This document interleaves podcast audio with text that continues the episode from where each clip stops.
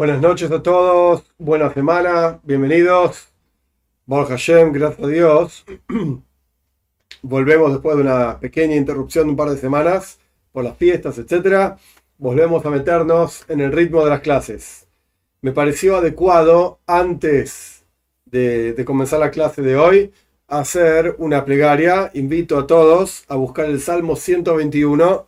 Les doy un instante mientras voy explicando lo pueden encontrar en la aplicación Bnei Noyach, está en los Salmos, lo pueden encontrar online rápidamente, como sea, en algún libro si lo tienen, para recitarlo juntos. Lo vamos a decir en español, así todo el mundo entiende y nadie tiene dudas de lo que estamos diciendo.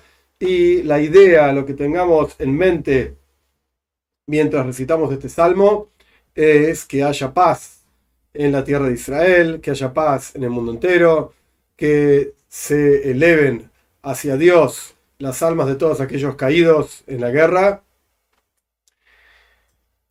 que sean protegidos todos aquellos que están en la tierra de Israel, que sean protegidos todos los Hayalim, los soldados que están luchando por la libertad, por la luz, por lo positivo, por la humanidad.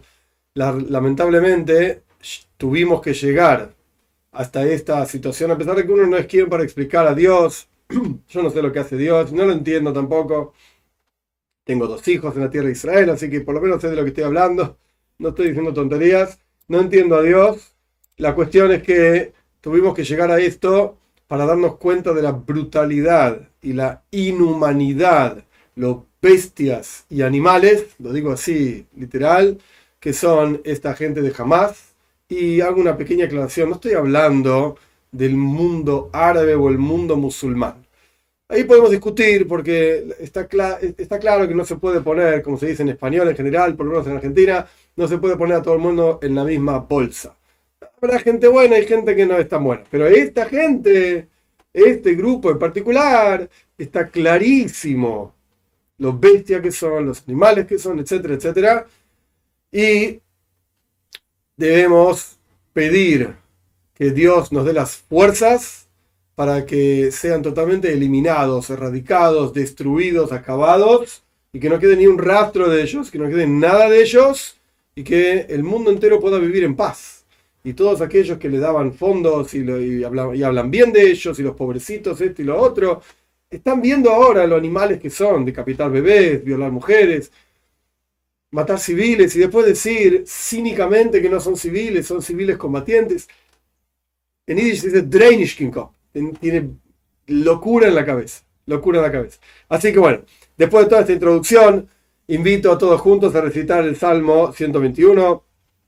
Vamos a empezar la clase así, en mérito de que esto se acabe pronto, de la mejor manera posible, que vuelvan los rehenes, que estén protegidos los soldados, los Yehudim, los, que, los que viven en la tierra de Israel, fuera de la tierra de Israel, etc.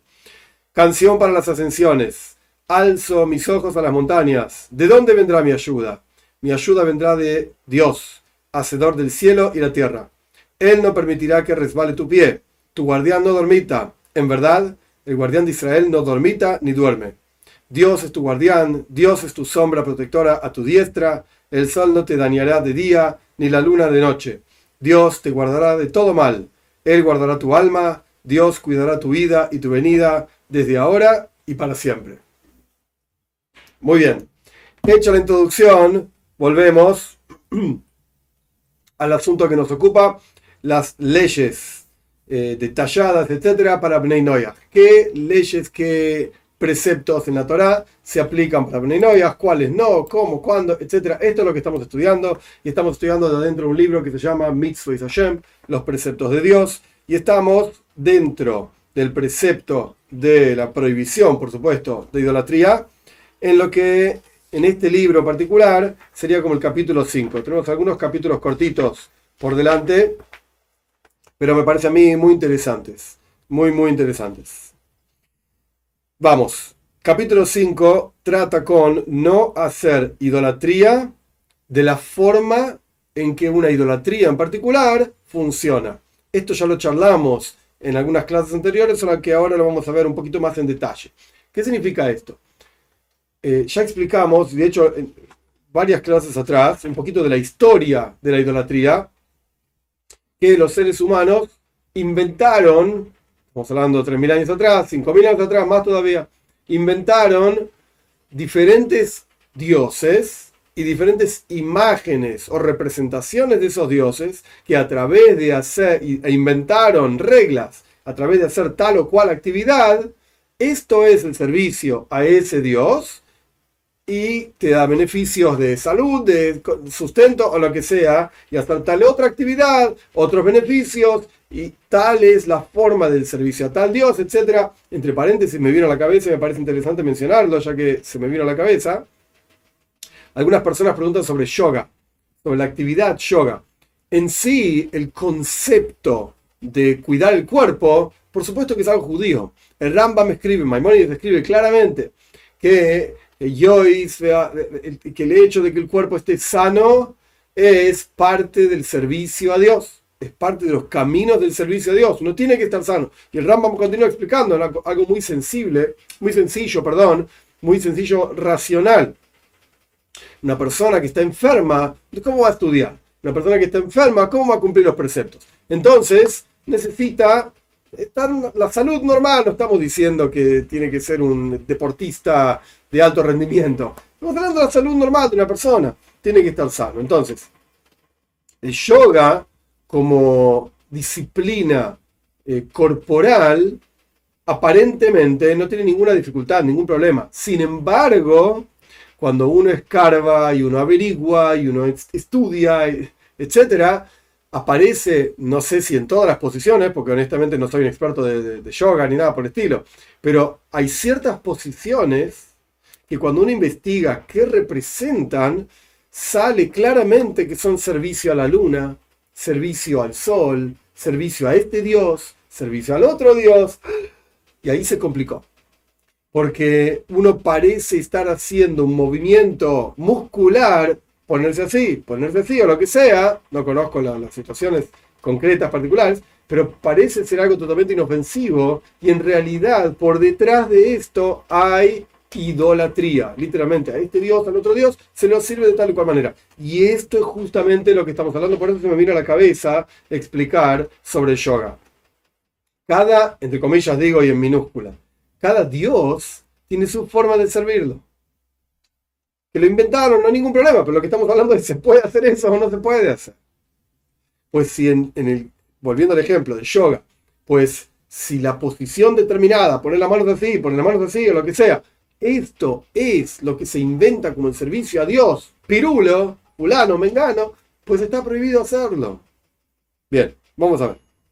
La Torah en varios lugares advierte, vamos al texto ahora, la Torah en varios lugares advierte, principalmente en las primer, el relato de los primeros mandamientos, o sea, el primer relato de los diez mandamientos, quise decir, en Parshas Israel, el segundo relato de los diez mandamientos en Parshas Hanan, la Torah advierte sobre no hacer idolatría. La Torah dice claramente, Abdem, no sirvas a esos dioses de los otros pueblos. Y también en Parshas Rey, la Torah dice claramente varias prohibiciones sobre idolatría, o sea, muchas de las leyes contra la idolatría están basadas en esa Parsha, Parshas Rey del quinto libro de la Torah.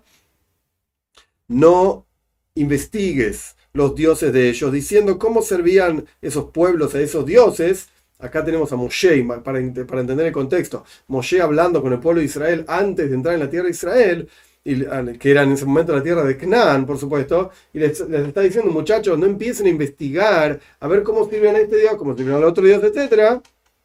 Porque no vaya a ser que ustedes mismos terminen haciendo esas actividades, sirviendo a esos dioses. Cosa que está mal, cosa que no se puede hacer. Entonces, decimos también que el Talmud explica claramente, todo lugar donde la toira dice no hagas tal cosa, hay diferentes lenguajes en, la lengua hebrea, en Lashon Kodesh, la lengua santa, para decir no hagas tal cosa. En el versículo en Parshas Re'ei dice la palabra pen. Así como suena en castellano P-E-N. En hebreo significa no vaya a ser que esta, esta traducción en, castellano, en, español, lo que sea, la palabra pen, no vaya a ser que hagas tal cosa. Entonces, el Talmud dice que todo lugar en la toira donde aparece la palabra pen, esto indica una prohibición. Es un precepto prohibitivo, está prohibido hacer esta cosa. Y por otro lado, en el Talmud dice aquella persona que hace idolatría tiene pena de muerte.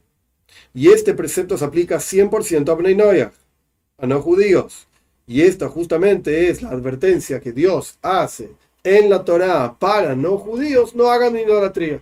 No hagan idolatría. De esto se trata justamente esta, esta advertencia. Muy bien. Avanzamos en el próximo nivel para entender cuál es el, asunto central, el mensaje principal de este capítulo.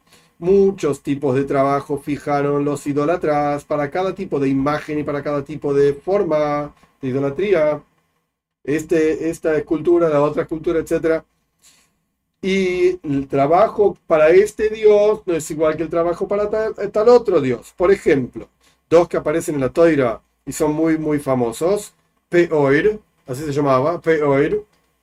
La gente que, ¿cuál era la forma de, la forma de trabajar y servir a ese Dios? Defecar frente a ese Dios. Esa era la forma de trabajar ese Dios. Entonces, si una persona defeca frente a ese Dios, uno puede decir, pará, mirá, se está haciendo frente al Dios como que lo está despreciando. Pero no te equivoques, esa es la forma de servir a ese Dios que inventó alguno, ¿qué me importa? Pero esa es la forma de servirlo. Entonces, a pesar de que parezca una actividad en la cual la persona está despreciando, sin embargo, al ser esa la forma de servir a ese Dios, pues está prohibido hacer eso. O, mejor dicho, otro, otro Dios que inventaron también, Marculis se llamaba, que la cuestión era tirar piedras. Entonces, parece, de vuelta, el mismo concepto, una actividad en la cual la persona está despreciando, agarra una piedra se la tira a la piedra, como que parece que es un desprecio a ese Dios. Pero sin embargo, ¿por cuánto esa es la forma de servir a ese Dios? no es un desprecio, es el servicio a ese Dios. De esto se trata. O, por ejemplo, sacar piedras, retirar piedras de frente de este Dios, o había otra forma, otro dios que se llamaba Kemoish, que aparece en Pashas Balak, Am Kemoish, el pueblo de Moyab, era el pueblo de Kemoish, así se llamaba este dios, que la cuestión era sacar el pelo.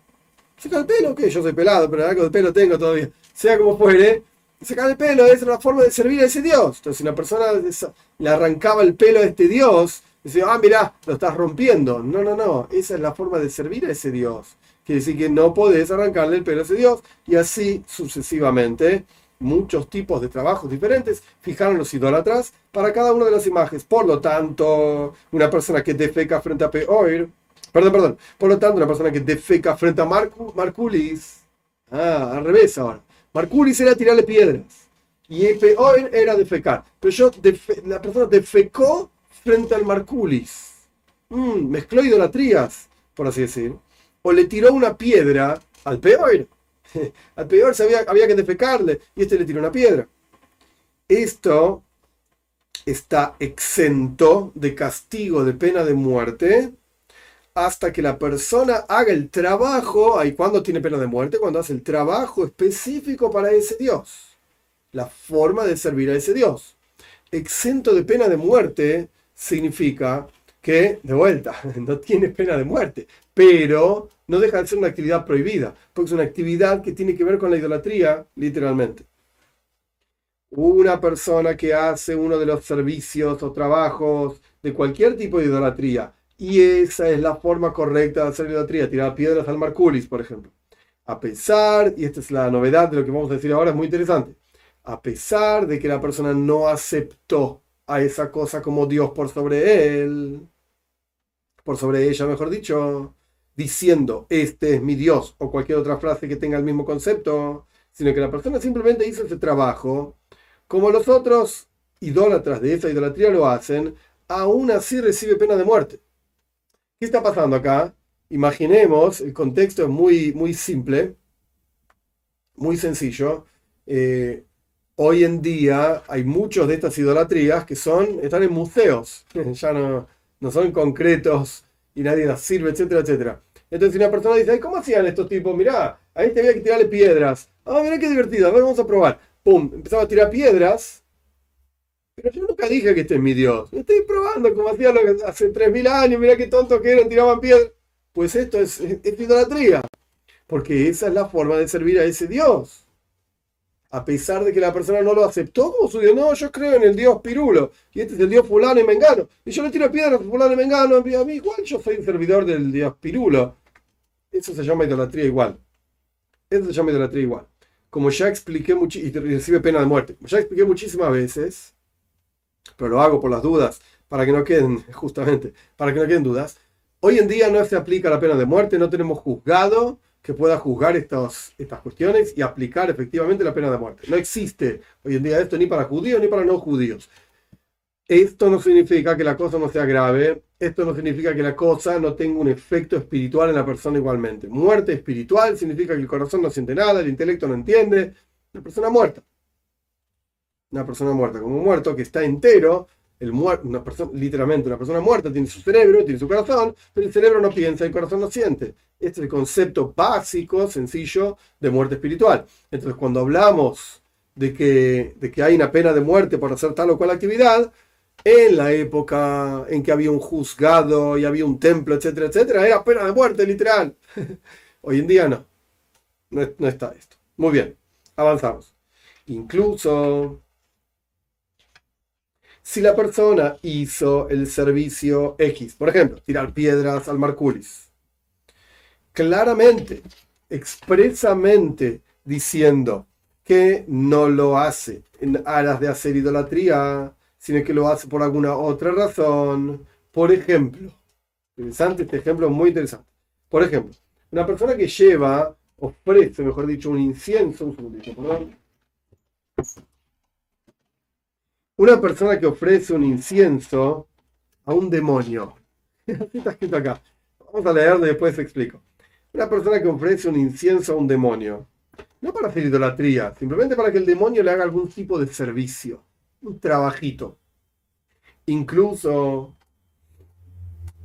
si no lo ofrece ese incienso en aras de hacer idolatría a ese demonio, es decir, que este demonio sea mi Dios y que me dé sustento. Y que, no, no, no, sino que simplemente lo convoca y lo fuerza a este demonio a hacer su voluntad. O sea, quiero que le vayas a pegar a no sé quién, quiero que vayas a no sé qué cosa esto también recibe pena de muerte por hacer idolatría. Quiero contar una historia, a pesar de que no tengo todos los detalles de la historia porque la leí hace mucho tiempo, pero me parece una historia, la escuché de la persona a quien le pasó esta historia, así que no es... En, en, en dice Bobe Maises. Bobe Maises en cuentos de la abuela, como que no tiene ninguna... son tonterías. Esta historia es verdad, a pesar de que es una historia rara, pero es verdad. Esta historia pasó en los años 70, por ahí, los años 60, 70, no, tiene que ser 70, entre 70 y 80, en Brasil. En Brasil he sabido que hay mucho de esto de brujerías, de cosas así, en el norte de Brasil en particular, que había una familia que estaba en contacto con el rabino de Brasil, el rabino de Jabal en Brasil, rabino Alperin y a través del rabino Alperin estaban conectados con el Rebe, etc. Okay. Y participaban y ayudaban y qué sé yo, qué sé cuánto, pero también tenían una bruja. En el norte tenían una bruja que les hacía trabajitos y cosas así como es conocido lamentablemente en Brasil. Esto funciona, esto existe. Ok. En un momento, este, el, el hombre de la familia, el padre, yo qué sé, se enfermó y se enfermó muy grave. Estaba en el hospital, estaba internado y estaba grave entonces, le pidieron al rabino Alperin que llame al rebe y que pida una braja, una bendición, para que esta persona se cure. El rabino Alperin, conociendo a la familia, dijo, ok, yo puedo pedir una braja al rebe, pero ustedes tienen que cortar con el tema de la bruja. Basta. No llamen más a la bruja, se acabó este asunto. Ok, ok, dijeron, no vamos a hacer más, se acabó, listo, nos conectamos ¿viste? con el rebe, con Torah, con mitzvot, listo. El rabino Alperin llamó, el rebe dio una braja, eh, lo que sea. He aquí, he aquí, se, en Shabbat, en Shabbat no se puede usar el teléfono, no se puede hablar por teléfono. En Shabbat la cosa se complicó muchísimo y la salud de esta persona estaba en estado crítico, crítico. Entonces no tenían cómo llamarlo al rabino Alperin. De vuelta, no había ni WhatsApp ni nada por el estilo. Y estamos hablando años, eh, eh, mitad de los 70 Em, y obviamente, aunque tenga WhatsApp, no se usen llaves. La cosa estaba muy crítica y llamaron a la bruja. ¿Por cuánto no podían llamar al rabino Alperin? No podían llamar al Rebe. Llamaron a la bruja para que ayude, para que haga algo, para que este hombre esté mejor. Y aquí, después de un rato, la bruja respondió lo siguiente. No sé por qué me llaman a mí si ya está el gran rabino en New York pidiendo por esta persona. De que, que esta mujer en el norte de Brasil, que hacía los trabajos que hacía, etc., sepa que existe un rebe y que estaba sentado donde estaba sentado, etc., no hay forma. No hay forma. Pero la tipa, evidentemente, esta mujer, algún tipo de sensibilidad, de conocimiento tenía, y esta mujer sintió y se dio cuenta que ya estaba el rebe pidiendo por este hombre, estaba enfermo. Esta es la historia que de vuelta la escuché del rabino Alper el mismo, que es a quien le pasó, digamos, esta historia. Después de Chávez, esta persona mejoró, y llamaron al rebe, etc. Y la cosa mejoró. Pero eso es lo que tiene que ver con la historia. Lo que quiero decir, ¿por qué traigo esta historia? Porque acá el texto, a pesar de que esto está traído de un libro, está directamente copiado de un libro, em, existe el concepto de demonios, no quiere decir que tienen libre albedrío, no. Subrayo y lo gritaría por la pantalla, no existen ángeles ni, y los demonios son al fin y al cabo algún tipo de ángeles que tengan libre albedrío. No, son todos enviados por Dios, son todos trabajadores de Dios. Pero bueno, algunos tienen un trabajo limpio, otros tienen un trabajo sucio. De hecho, ya que estamos hablando de esto, para, para que se entienda y para que nadie confunda nada, el concepto del mal en el judaísmo, punto número uno, da la posibilidad al ser humano de elegir entre el bien y el mal. Si solamente existiese el bien, pues entonces no podríamos elegir el mal. Entonces, para que Dios nos proponga y nos provea, por así decir, libre albedrío, que esto es lo que dice la toira sobre el ser humano, que tenemos libre albedrío, para esto tiene que existir el bien y el mal, y vos elegís lo que quieras. Y te digo más, si vamos a profundizar sobre esto, que en realidad podríamos hablar horas solamente de este tema, pero el bien y el mal tienen que ser parecidos. ¿Qué quiere decir con esto? Que la persona cuando hace el bien no ve un resultado inmediato de bienestar. Cuando la persona hace el mal, literalmente, tampoco ve un resultado inmediato de castigo divino, de malestar, por así decir. Y a veces pasa al revés. La persona hace el mal y ve un resultado inmediato de bienestar. El tipo robó un banco y ahora es rico. ¡Ey! Tengo un millón de dólares en mi bolsillo. Y no hizo nada. Robó un banco. Fue relativamente rápido y fácil y se hizo rico. Entonces, hizo el mal y hay un resultado, entre comillas lo digo, bueno. Bueno quiere decir se llenó los, Obviamente lo que hizo está muy mal, pero se llenó los bolsillos de dinero. Eso es algo, llamémoslo, por el ejemplo, algo bueno. Y el tipo puede ser, el otro trabajó durante toda la vida y no tiene un peso. Y no le va bien y no puede pagar las cuentas y está esforzándose. Pero está haciendo el bien, entonces no vemos estos resultados. Esta es una pregunta que la hizo Moishe Rabbeinu a Dios, así explica el Rambam, así explica el Talmud, cuando, en Parshas Kisisa, cuando Dios cuando Moisés le pidió a Dios, quiero ver tu gloria, lo que Moisés estaba pidiendo es, quiero entender por qué a los buenos les va mal y a los malos les va bien.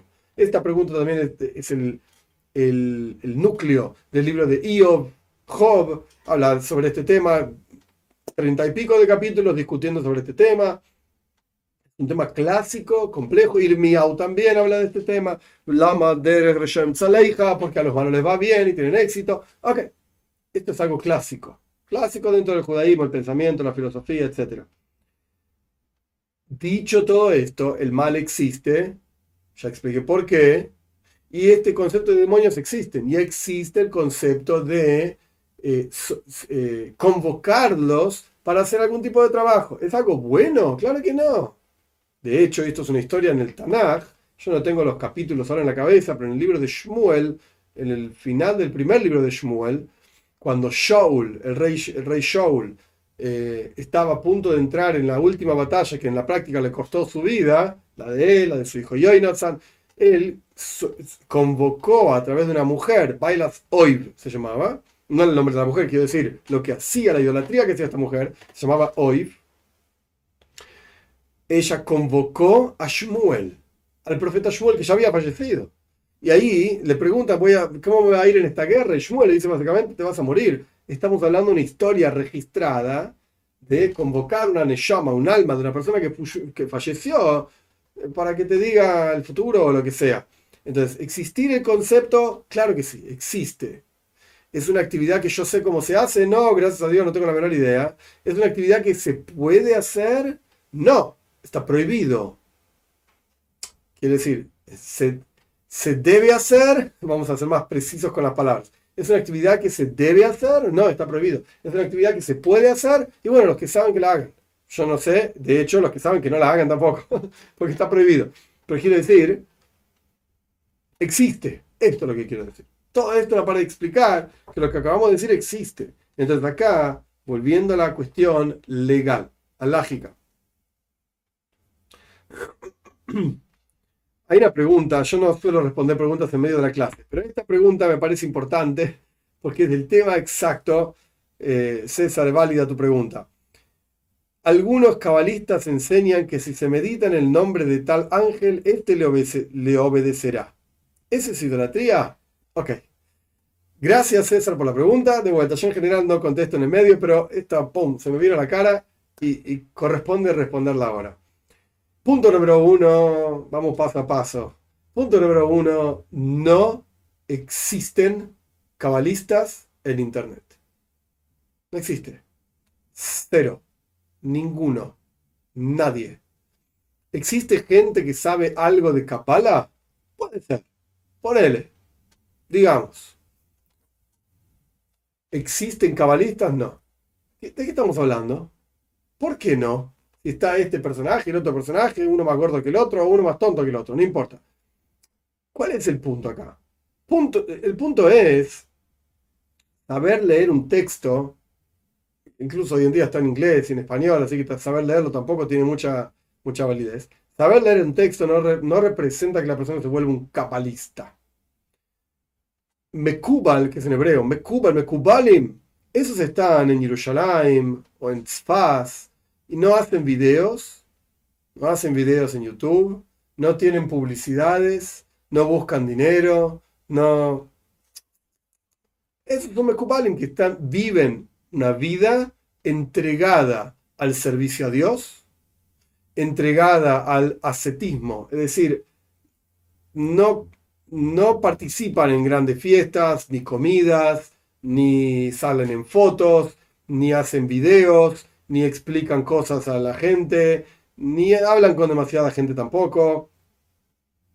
Esos son Mekupalim. Y son pocos. Y son muy pocos. Los que realmente conocen y entienden, eh, conocen y entienden estas cosas. Muy pocos. Muy pocos. Gente que tiene algún conocimiento de Kabbalah, ok, puede ser que lean y explican y que meditan Hoy veis, mir. Pero no son mecubales, no son cabalistas. No tienen nada que ver con cabalistas. Nada que ver.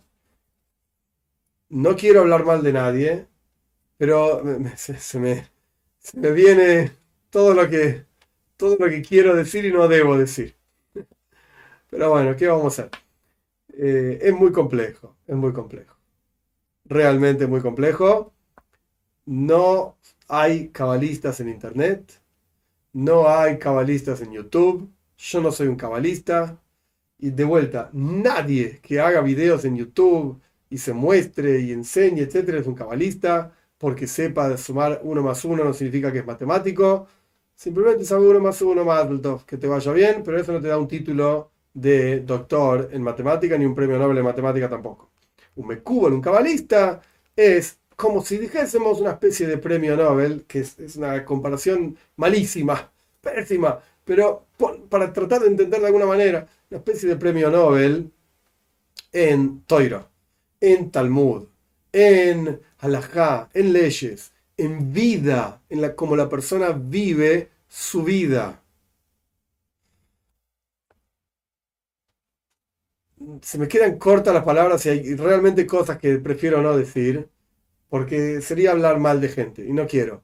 Pero no hay, la conclusión es que no hay cabalistas en Internet. No están. No están. ¿Los querés ver? vas a tener que ir a Eretz Israel. Hoy en día, lamentablemente, está complicado. A la tierra de Israel. Vas a tener que buscar, vas a tener que ir a lugares donde no son tan populares esos lugares. Y vas a tener que participar y estar y tener constancia. Hasta que de alguna manera puedas encontrar alguien que realmente entiende de lo que está hablando.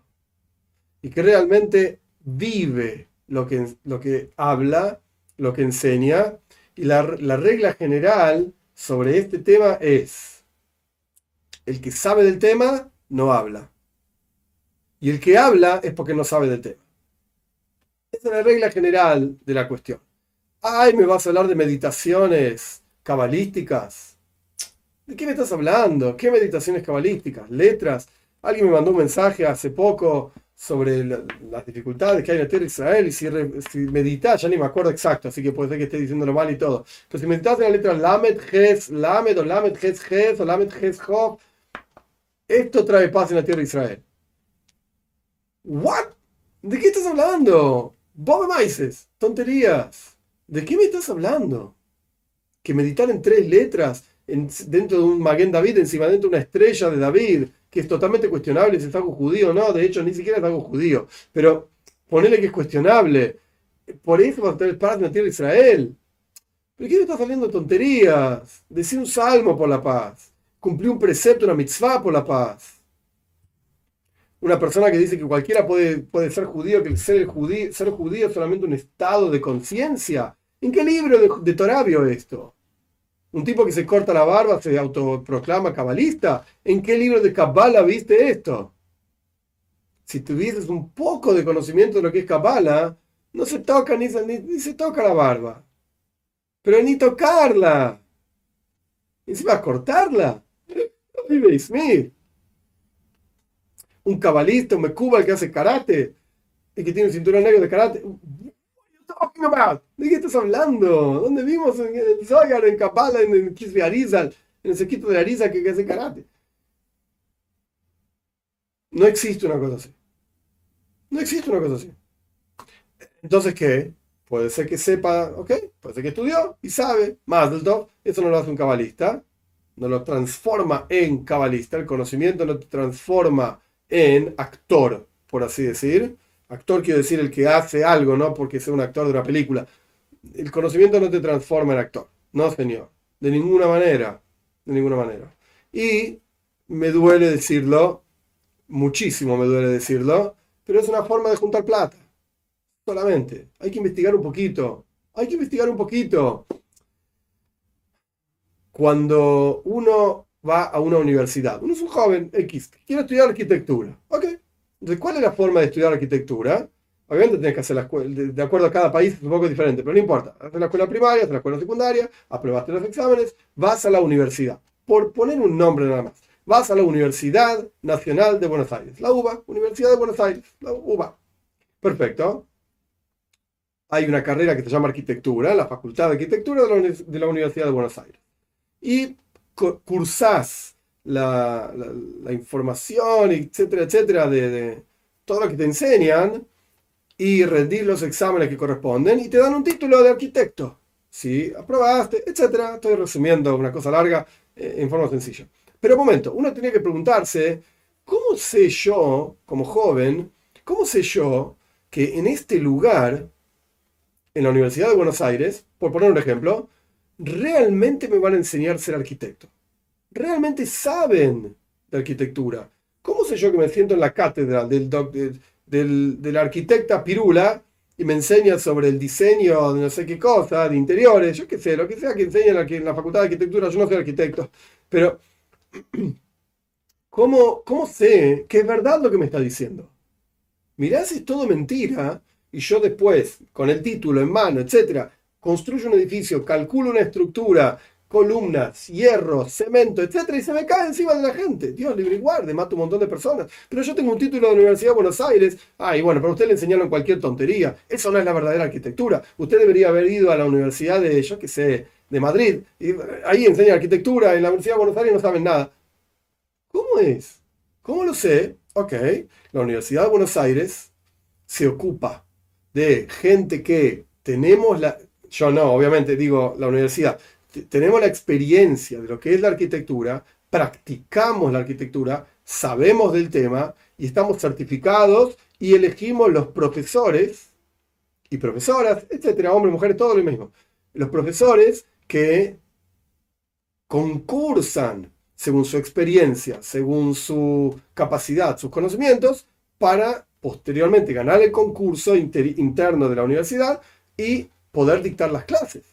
Ser el líder o la líder, es todo igual, de vuelta, hombre y mujer es todo igual, de la cátedra. Y enseñar diseño de interior, cálculo de estructuras, columnas, etcétera, etcétera, etcétera.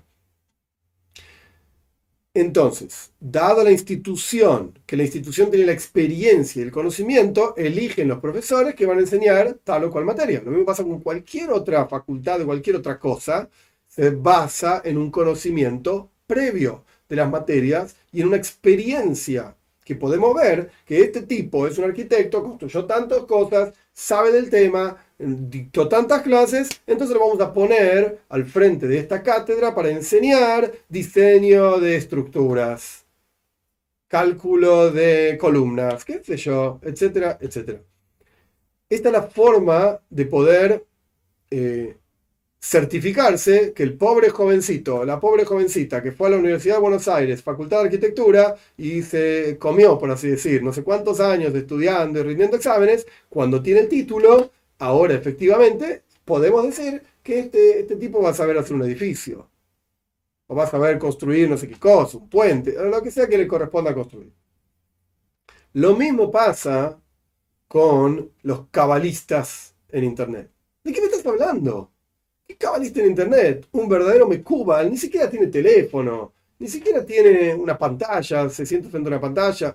No está en eso, está metido en otro universo vive otro universo. Y no le importa vivir el universo de la televisión, el universo de cuántos, cuántos eh, suscriptores tenés. Yo mis videos hago con el cartelito acá que dice YouTube y yo, Tubia, como soy un pobre muerto, no tengo el cartelito todavía. Cuando lo tengo lo voy a poner y vas a ver qué espectacular. Soy un cabalista que tengo no sé cuántos usuarios, me pongo un cosito blanco en la cabeza, o no, o me peino de esta manera y la otra, me recorto un poco la barba y hablo de esto, etcétera. Y parece que soy un cabalista y mientras tanto me junto unos cuantos miles de euros o de pesos o lo que sea, de dólares, no importa. Está buenísimo. Cuando doy un curso viene un montón de gente y yo, viste, te voy a enseñar sé qué cosa, meditación, cerramos los ojos. No existe, no es real, no es capala. Eso, todo es punto número uno. Es todo punto número uno. Ahora vamos al punto número dos la pregunta de César, que ya quedó en la, historia, en, la lista de preguntas y comentarios. Si vos convocás un ángel para que esté a tu servicio, hello, esto es una forma de idolatría. Podés decir que es una idolatría em, como sutil, no literal, podríamos decir esto, pero de vuelta, ¿cuál es el objetivo por la cual una persona cumple un precepto? ¿Para qué? El punto no es tener un beneficio personal, propio, dinero, belleza. ¿Viste? Andá a escribir un libro, La Cabala de los Negocios. Eh, vamos a ser Cabala vamos a los ricos. Busquen toda esta información que estoy diciendo. Yo no quiero decir nombres, pero busquen, procuren, investiguen. Antes de aprender de una persona, investiguen quién es esa persona, qué hace esa persona, a qué se dedica, de qué habla por ejemplo, para dar un ejemplo a propósito, lo digo, de un extremo opuesto, absoluto extremo opuesto. En el cristianismo, o el catolicismo, mejor dicho, para hablar bien, en el catolicismo, eh, los líderes tienen prohibido casarse y formar familias. Por la razón que sea, a mí no me interesa. Pero entonces, ¿cómo una persona así te va a hablar de educación? ¿Cómo una persona así te va a hablar de la familia y de la crianza de los hijos? No sabes de lo que estás hablando. ¿Cambiaste un pañal alguna vez? Tienes idea de lo que estás hablando. Entonces, no tiene sentido. Ok, hay que investigar cómo vive esta persona, a qué se dedica esta persona, qué hace esta persona, cómo es su vida. ¿Hace lo que dice, que, lo que enseña? ¿Cumple lo que enseña? ¿No cumple lo que enseña? ¿De qué se trata esta persona? ¿Cuál es la vida de esta persona? Entonces ahí podés aprender de esta persona. Si no, ¿de qué estás aprendiendo? ¿Qué es lo que está, qué es lo que estás haciendo? Perdón. Bien, entonces, ¿cuál es el objetivo del judaísmo? El objetivo del judaísmo no es tener dinero. El objetivo del judaísmo no es tener salud, tener beneficio. El objetivo del judaísmo es servir a Dios. Y yo convoco un ángel para que ese ángel haga algo, haga algo que yo quiero.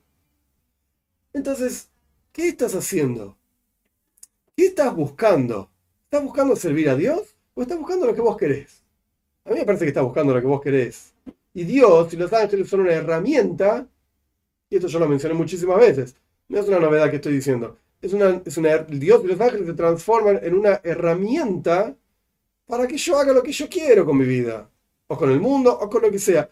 Esto no se llama judaísmo. No, no, no, no, no. Eso no se llama judaísmo. Eso es cualquier otra cosa. Es tu propia religión, haz lo que quieras.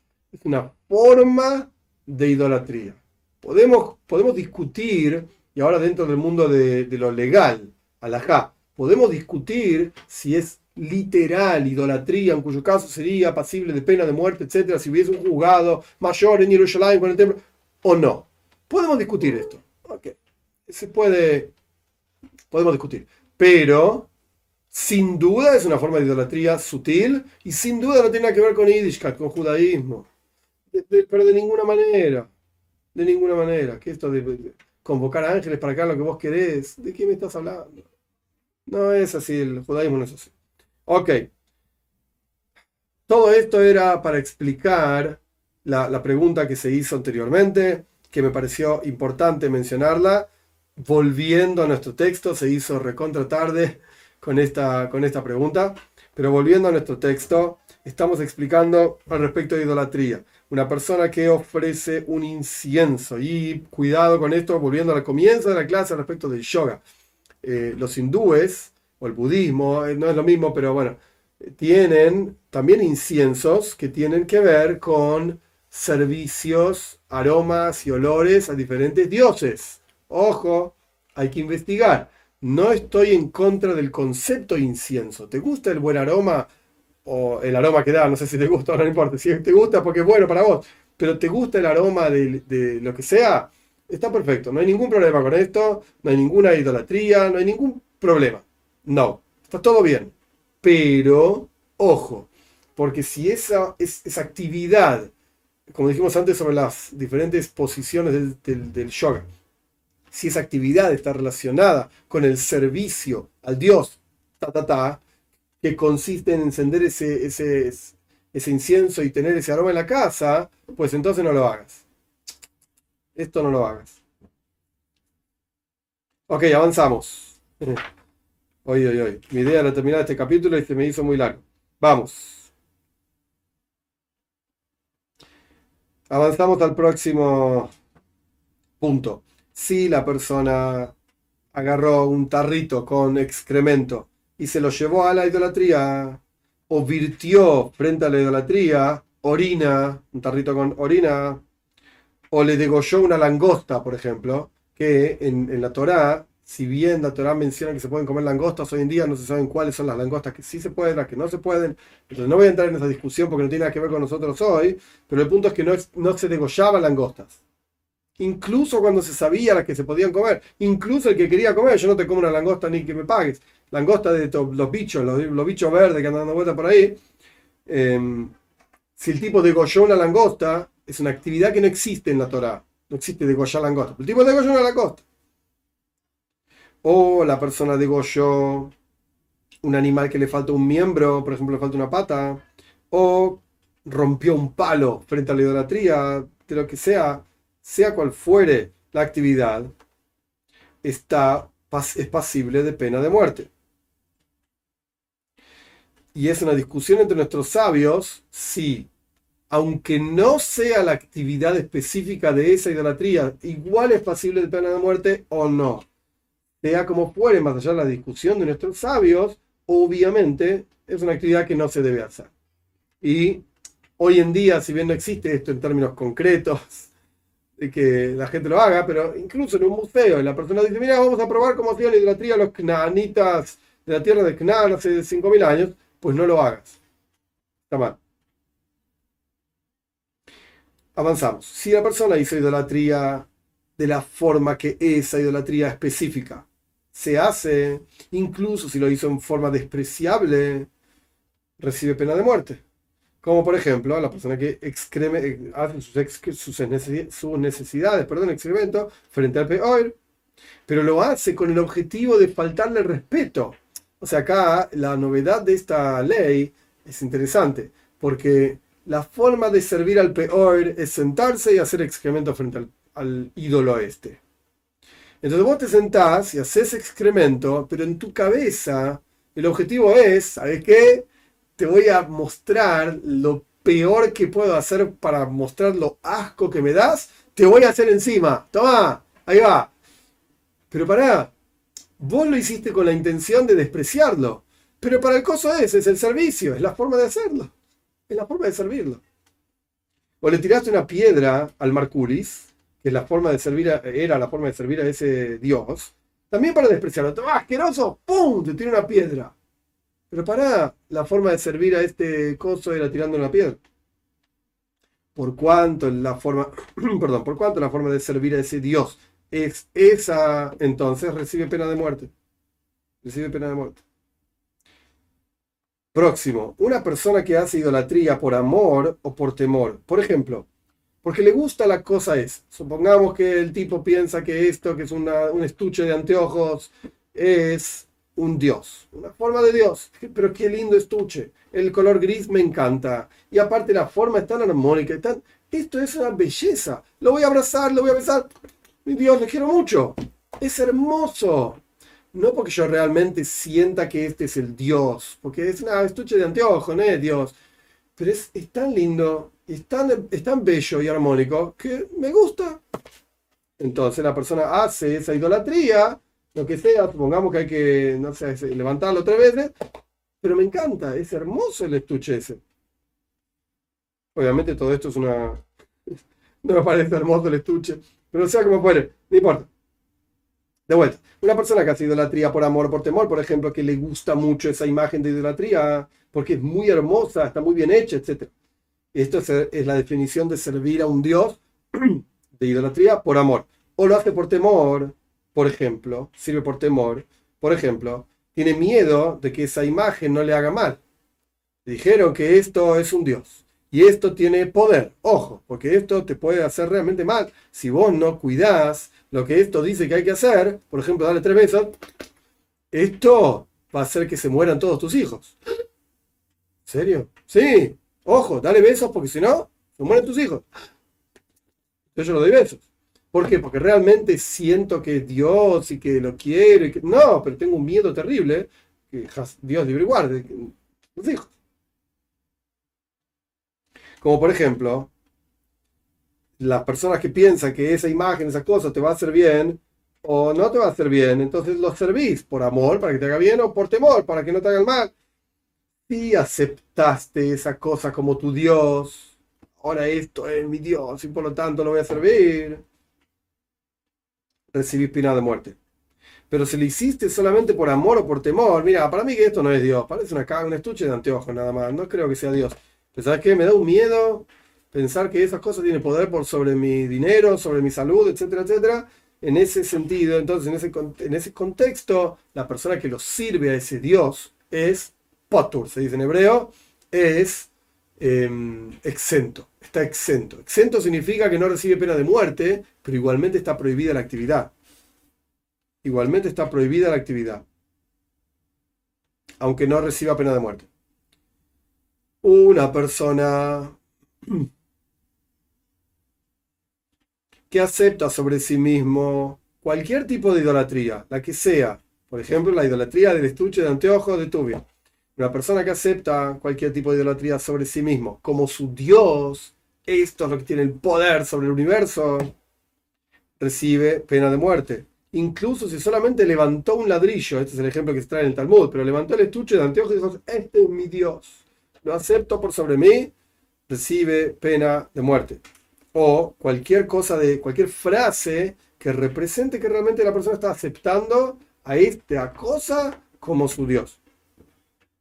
Incluso si inmediatamente después de haber dicho, acepto esto como Dios, no, en realidad no es Dios, se arrepintió y verbalizó su eh, arrepentirse, digamos. Aún así, no importa que se haya arrepentido, recibe pena de muerte igual, que como ya expliqué hoy en día no se aplica, pero el concepto es el mismo. Una persona tiene que ser extremadamente cuidadoso de Avoida Zara, de la idolatría, cuando, la, cuando está haciendo una actividad que es la forma de hacer esa idolatría, incluso si no tiene la intención de hacer idolatría. Esto es, se aplica 100%, totalmente a lo que yo expliqué sobre el yoga. Pero yo estoy haciendo un entrenamiento, mirá, muy lindo, y a mano tengo la mano, me rasco la espalda, por no decir otra cosa, con el dedo gordo del pie izquierdo. No sé. Pero esa es la forma de servir a esa idolatría. No lo hagas. Está mal. Pero yo no, estoy, no me importa la idolatría. Yo me quiero rascar la espalda y por eso hago yoga. No. Se hace. Por ejemplo, el ejemplo que trae acá es muy interesante. En, en, la ciudad de Buenos Aires no se ve tanto, en la ciudad de La Plata sí se veía en ciertas fechas, y en el interior del país sin duda, y en otros países de Latinoamérica sin duda, en España no sé cómo es, pero hay, hay veces que sacan la imagen de, de, la Virgencita o de este, de otro, y hacen procesiones por la calle. Cargando el coso ahí por la calle, tres, cuatro personas cargando el coso y uno dice, ay, mira qué linda procesión esta gente, qué sé yo, o viste una chica que te gustó, para dar un ejemplo tonto, en la procesión empiezas a caminar con la gente. Pero no porque crees en el coso que están cargando, mira qué tontería. Me, gustó la chica que anda por ahí y vas caminando con la gente, no lo hagas. Está prohibido hacer esa actividad. ¿Estás caminando con la gente? No, sí, pero el caminar mientras acompañan a esa cosa es una forma de idolatría. Entonces no lo hagas, no acompañes. Volviendo al texto. Por ejemplo, están cargando un ídolo sobre los hombros y están la gente caminando y están haciendo la idolatría de ellos, lo que sea, acompañando a este coso. Andar con ese ídolo, esto es la idolatría, por lo tanto hay que ser muy cuidadoso de no ir tras de ellos. Incluso si vos tenés que ir a otro lado, en una ciudad pequeña, por así decirlo, donde las calles no son tan anchas, vos tenés que hacer un camino entre un lugar y otro lugar y el el, camino el, camino es por ese lado, y, están caminando la procesión, llevando al costo este por la calle, pues entonces busca otro camino. Pero yo no estoy acompañando la procesión. Perdón. Idolatría. Yo estoy yendo de mi casa al almacén a comprar no sé qué cosa. Y justo está pasando la procesión por ahí. Pues o no vayas en ese momento o anda por otro lado. No acompañes la procesión. Porque el andar con esta gente, esto es la idolatría.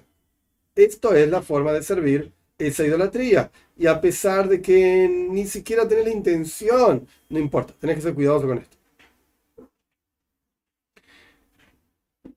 ¿Qué es idolatría? Toda cosa que la persona lo acepta como divinidad o una persona, un ser humano, lo sirvió como divinidad, es decir, un, hombre, mujer es lo mismo, agarró esto y dijo, esto es Dios, entonces, ¿qué hizo? Se arrodilló a esto, se prosternó sobre esto, lo que sea. Esto se transforma en idolatría. Por cuanto lo sirven, hay, algo que lo sirve, hay alguien que le hace algún tipo de actividad a esto y le asigna divinidad que te da de comer, te da sustento, salud, lo que sea. A eso, esto es idolatría. Y todo lo que sirve a eso, el pañuelito con el que la persona limpia los anteojos, entonces está este, el pañuelito que se limpia la cajita de donde están los anteojos. El pañuelito no es idolatría, este es Dios. El pañuelito limpia a Dios nada más para que no se llene de polvo. Esto también es parte de la idolatría. Esto se llama, en hebreo, meshamsheya, todo lo que lo sirve. Por ejemplo, el pañuelito que limpia la cajita. O todo lo que embellece, si es una estatua, por ejemplo, y le pone una corona. Ok, la corona embellece a la estatua. La corona no es la idolatría. Ay, que eso es tonto. La estatua es Dios. La corona es una coronita que se pone a Dios en la cabeza. Sí, pero la corona esa embellece a la idolatría. Y todo lo que se ofrenda a la idolatría, que lo vamos, a, lo vamos a estudiar más en detalle más adelante, hoy no, todo lo que se ofrenda, por ejemplo, le llevan vino, le llevan pan, le llevan, le ponen ropas, etc. Todo esto es literalmente idolatría, está prohibido tener beneficio de cualquiera de las cosas que tengan, tengan que ver con esa cosa que es idolatría.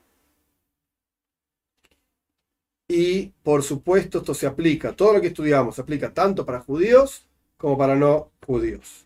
Hoy terminamos acá con el texto, hicimos al final el capítulo, gracias a Dios.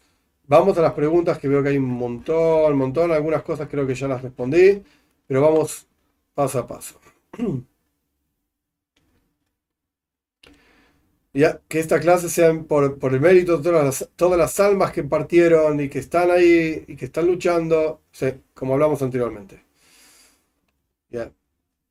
Un segundito. Eh, ok, el concepto de la muerte ya lo expliqué. La pena de muerte quiero decir, ya lo expliqué.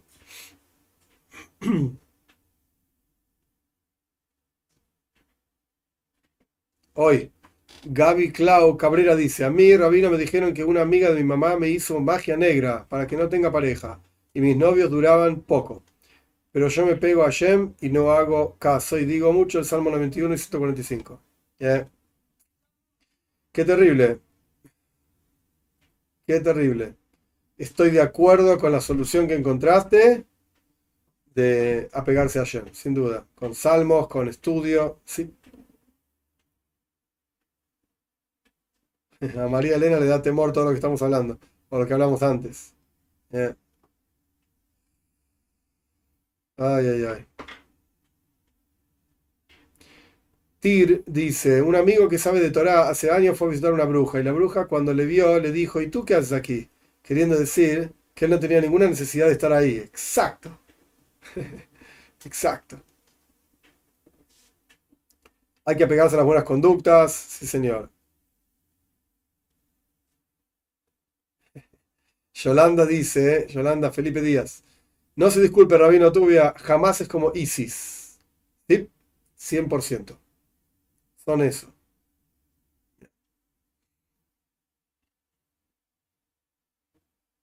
Ok, esto ya lo expliqué.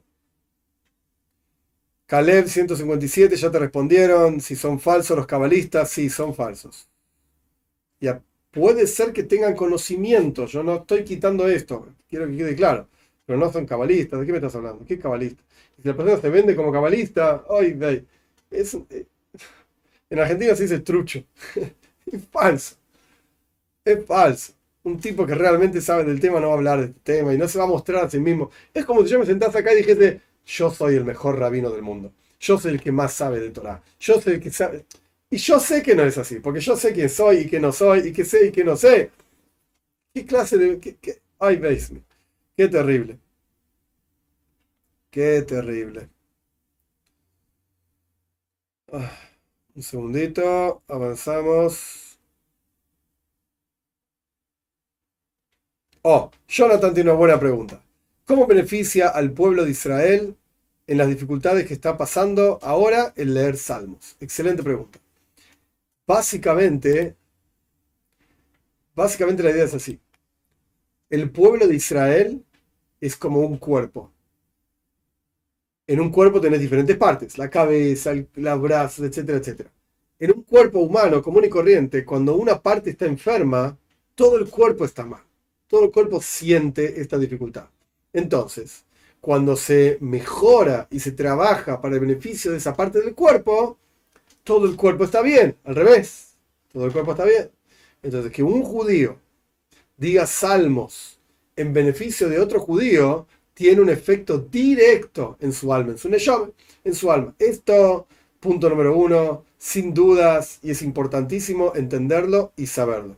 Y esto tiene que ver incluso científicamente hablando, existe el concepto de buenas, buenos pensamientos afectan al mundo en forma global, etc. Ok, esto es punto número uno. Punto número dos, basado en lo que acabo de decir, el hecho de que todas las personas que pueden tengan buenos pensamientos positivos en aras de la paz, en aras de el bienestar, en aras de la protección, etc., esto genera un efecto espiritual poderosísimo sobre todos los seres humanos en cualquier parte del mundo en que estén.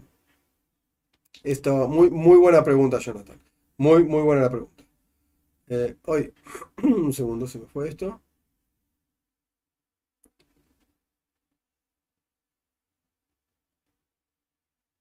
Acá está. José dice que va a cancelar su cuenta con el cabalista Pirulín. ¿Qué vamos a hacer? Es triste, pero es así.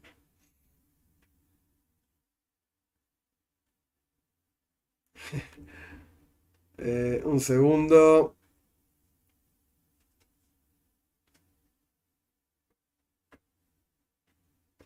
Avanzamos, avanzamos.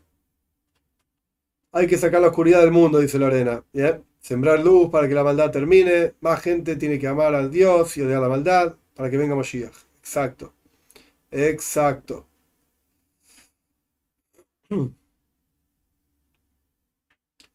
Un segundito.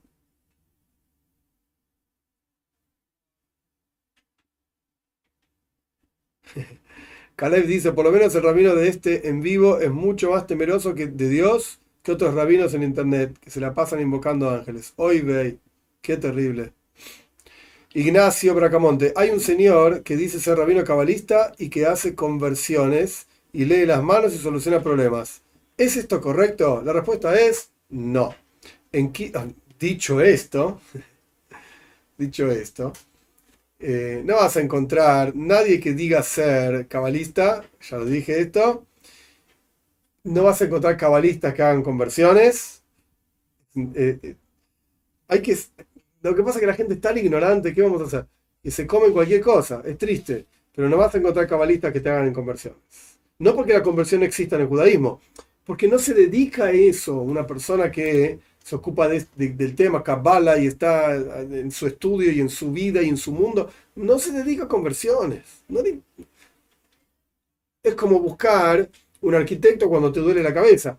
Y disculpa, te va a decir el arquitecto, mira, yo hago edificios, puentes, podemos discutir sobre diseño, historia del arte, pero no tengo nada que ver con, eh, con, eh, este mismo concepto. De la cabeza no tengo nada que ver con medicina, no médico. El cabalista te va a decir, mira, si lo encontrás, si charlas con él, etcétera, mira, yo no tengo nada que ver con conversiones, buscar un rabino que se ocupe del tema, que tenga una comunidad, que te pueda eh, acoger y estar y enseñar. Y, está en otro mundo, está en otra cosa. Está en otra cosa. Es, todo para juntar plata, dinero. Hoy ve, le roban dinero a la gente. Esto es el, resumen de toda la cuestión. Y al respecto de leer las manos, en los escritos de la Arizal aparece la, cuestión. Aparece la idea de la lectura de las manos. Eh, pero dudo que hoy en día haya gente que realmente sabe de lo que está hablando en los escritos de la Arizal, a pesar de que lo puedan leer, sabe realmente interpretar y de lo que está hablando. Dudo. Quizás alguno en Sfaz, en el norte de Israel, en Jerusalén, quizás alguno, pero en la gente que aparece en YouTube, claramente no. Yo tampoco, no, no me la doy de nada especial. Gaby Clau. Eh, si a mí, por cierto, era una niña y me dejaron mi mamá en lo que trabajaba me, me, en Mefio internado, no entendí. Me daban de comer y rezaba y había una monja muy, muy, muy mala. Nos espantaba. Hoy veisme. Lo siento mucho. Eh, Selva dice que le gustan los inciensos. Ah, pero se fija que no diga que saca mala onda, trae dinero. Exacto. Exacto, no hay nada malo con el incienso, pero hay que ver de qué se trata. Un segundito. Ignacio, el Rebe del Babich dijo que se podría hacer meditaciones por salud, pero sin los mantras que lo hacen al ídolo. Ok, ¿dónde dijo esto el Rebe? Punto número uno. Y punto número dos, te invito a ver hay, un, uno seguro, creo que es un video o dos, de Cartas del Rebe, en, el canal mío, Cartas del Rebe, sobre meditación trascendental. Te invito a, observar esos videos. No sé dónde dijo el Rebe que se puede hacer meditaciones por salud. Si tienes una fuente, me la puedes mandar por email a bnei.noyas.app.gmail.com. Lo estoy escribiendo en el chat, me parece muy importante. Cuando uno dice este tipo de cosas, tiene que tener una fuente. El Rebe dijo que se podía hacer meditaciones por salud. No lo creo. Si hay fuente, pues entonces yo estaré confundido. No tengo ningún problema porque yo no sé todo. Pero me gustaría ver la fuente. Si no, no lo acepto. ¿Tarot es idolatría? Pregunta Laura. La respuesta es sí. Totalmente. Tir, en ese caso, la mayoría de las religiones serían exentos de pena de muerte, pero han cometido idolatría. No entiendo bien la pregunta, Tir. Mm, no entendí bien la pregunta. Hmm. Eh, Yolanda dice que en serio, en serio se comprende y sabemos de quién habla. Ay, Dios santo, ¿qué vamos a hacer? ¿Qué vamos a hacer? Raquel Naranjo, buenas noches. ¿Sería problemático ir a una exposición en un museo donde haya imágenes o objetos idolátricos? Muy buena pregunta, Raquel. La respuesta es no. No es un problema si se ve la cuestión artística o, por ejemplo, pasear por un museo donde hay cosas idolátricas. Por ejemplo, en, muchos museos hay objetos de Egipto que eran también paganos, idólatras. No es un problema. Siempre y cuando se, sea consciente de que es una cuestión eh, artística, pero no, no hacer la idolatría. Fernando Madera, excelente, excelente enseñanza. Borja, me doy cuenta que estaba cometiendo un grave error e idolatría sin saberlo. Un segundito. Se me perdió.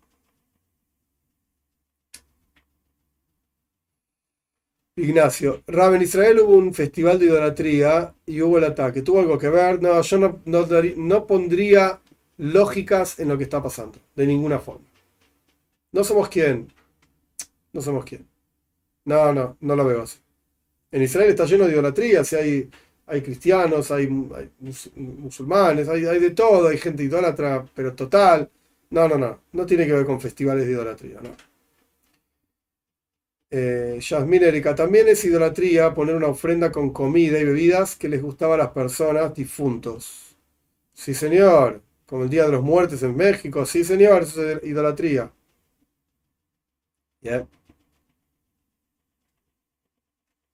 A Pamela Gómez te parece interesante. Borja me alegro mucho, te invito a ver los miles, literal, de videos que hay en el canal eh, de diferentes temas. Pamela Gómez tiene una buena pregunta. Para, ¿Existe la tevilá para no ágidas? No, no tiene ningún sentido. Ningún sentido. Quizás no debería decir esto, pero lo, explico para explicar por qué no tiene sentido. No es que se me ocurre a mí, ay, ya dijo una cosa y el otro dice otra. ¿Cuál es el concepto de tvila? ¿Cuál es el concepto de tvila? Hay dos, ah, hay dos puntos acá. Punto número uno, tvila de keilim, de, de recipientes. Cuando la persona compra, por ejemplo, un judío compra una olla nueva. Yo me voy al almacén, me compro una olla porque necesito cocinar fideos en la olla esa olla, antes de utilizarla, si es de metal, se puede discutir los detalles que ahora en ese momento, pero hay que llevarla a la mikve. Hay que pasarla por un baño ritual. Tiene un montón de leyes de cómo se hace, ahora no es el momento para discutir esto. ¿Por qué? Porque esa olla tiene una impureza de haber sido fabricada por no judíos. Haber pertenecido a no judíos. Cuando se la lleva al baño ritual, se le quita esa impureza. Punto número uno. Punto número dos. Otro lugar de tvila, de mikve, baño ritual, una mujer dentro del judaísmo. Obviamente que lo que acabo de decir tiene que ver con Ben ¿Qué significa un Ben como el Bas La persona no es judía, punto. Pongámosle nombre claro y concreto a las cosas. No es judía. Cree en Dios, los siete preceptos, todo lo que quiera. Buenísimo. ¿Pero sos judío? No. La respuesta es no. Entonces, ¿cómo una actividad cuyo objetivo es sacarle una impureza de no judío a un objeto, lo va a hacer un no judío. Si al final sigue siendo no judío.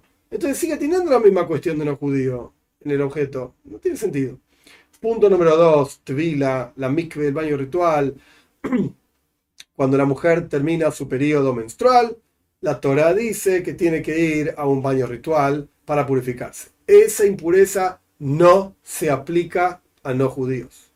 Una mujer no judía no tiene por qué evitar tener intimidad con su marido en los días en que está menstruando o posterior, lo que sea.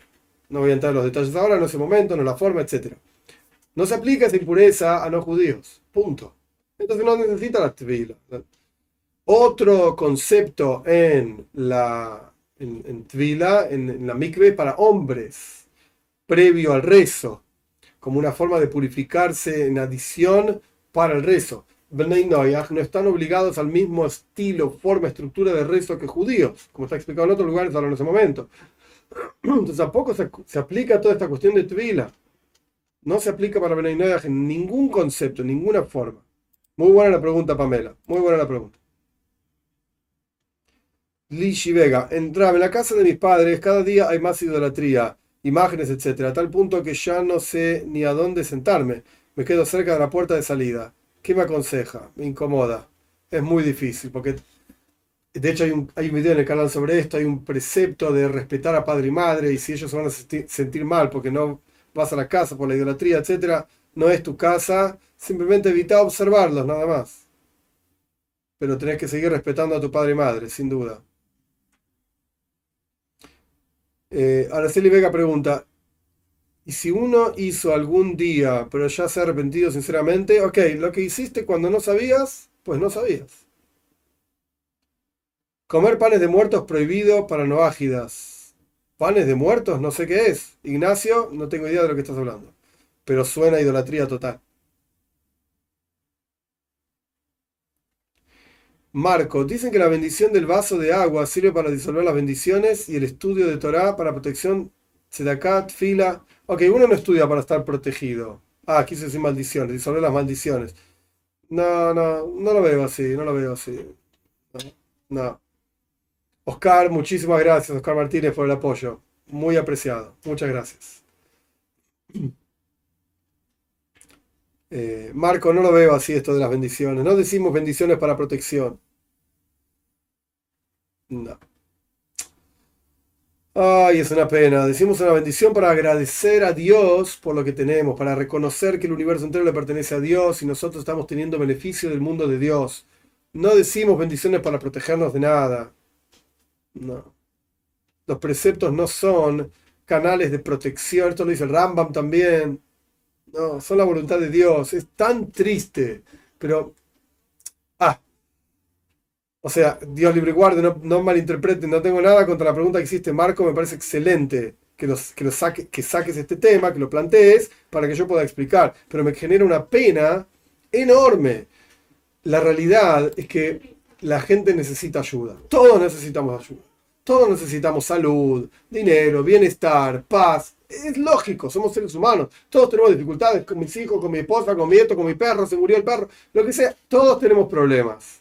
Y la gente busca soluciones mágicas a los problemas. Y ven un barbudo en YouTube, porque buscamos todo en YouTube, cómo arreglar el lavarropas, cómo tener bendición en la casa, cómo no pelearme con mi esposa, buscamos todo en YouTube. YouTube aparece un tipo y te dice, ¿sabes qué? antes de beber, un vaso con agua, decir la brajada, bendición así, asate, esto te va a proteger, te va a traer bendición. El tipo anda ahí tomando agua diciendo bendiciones. Este no es judaísmo. No es eso judaísmo. No se trata de eso. ¿Querés saber arreglar un lavarropas? Está bien, mirás los expertos de lavarropas, como lo hacen en YouTube, y aprendés si está bien eso. No hay ningún problema con eso. Pero eso no es judaísmo. Es una bendición para tener braja para que no te dañen las maldiciones. No, no.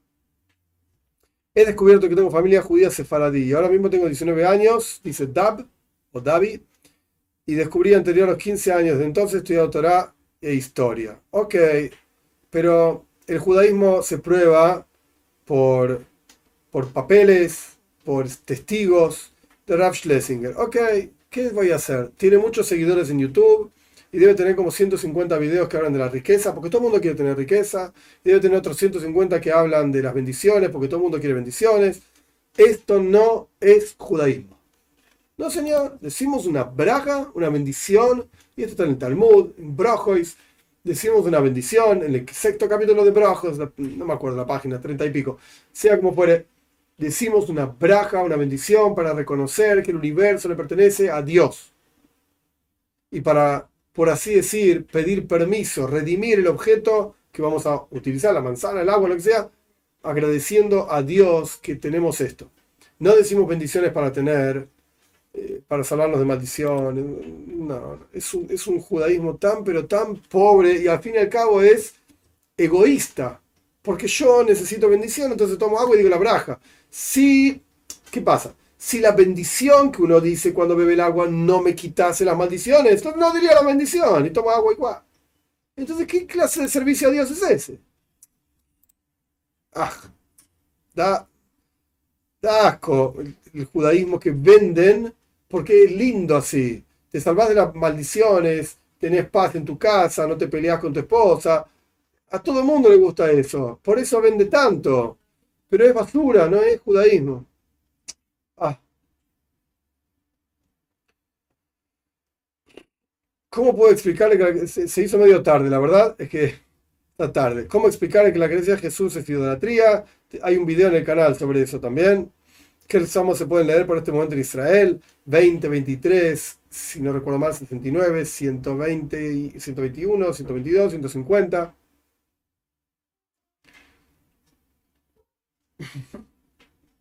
Jorge pregunta si esta guerra en Israel para que pronto venga Mashiach. Amén. Yo no tengo respuesta ni sí ni no. Respuesta, eh, pero busco y espero eso también. Ah. Ignacio Bracamonte dice que estudió con el Rab Kaduri. No sé quién estudió con el Rab Kaduri. Pero yo puedo decir cualquier cosa. Yo puedo decir que estudié con el Rab Pirulo. ¿Tenés forma de probarlo? No. Así que no tiene ningún sentido. Marco pregunta si el Tikkun Klali ayuda a la paz en Israel. Mira, yo le, ya comenté esto, le pregunté a un experto en, enseñanza de Breslov y el rey Nachman de Breslov nunca habló, nunca en todos sus libros, que en realidad no escribió, lo de Rabbi Natán escribió, etcétera, etcétera, no habla de Bnei No, no está, no aparece. El Tikkun Klali que él dio no tiene que ver con Bnei Esto es lo que dice la gente de Breslov que sabe. La gente de Breslov que quiere vender, te va a decir anda a leer los salmos y anda a pensar en el Nachman pobre Reben que debe tener un montón de gente que está pensando en él, pero él no está pensando en ellos. Es triste.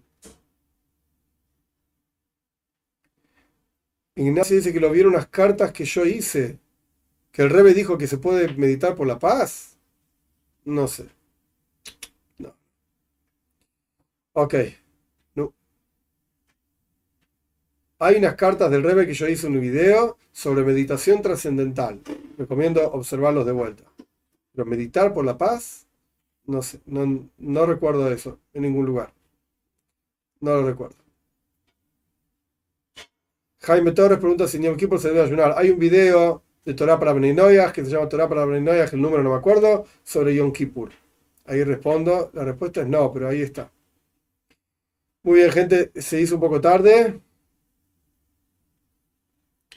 Marco tiene una pregunta interesante. Semillas libres también. Manu dice algo interesante.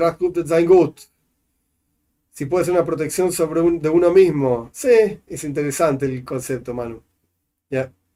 Y Marco, si el estudio de Torah protege el Yetzerra, esto está en Gemore Soita.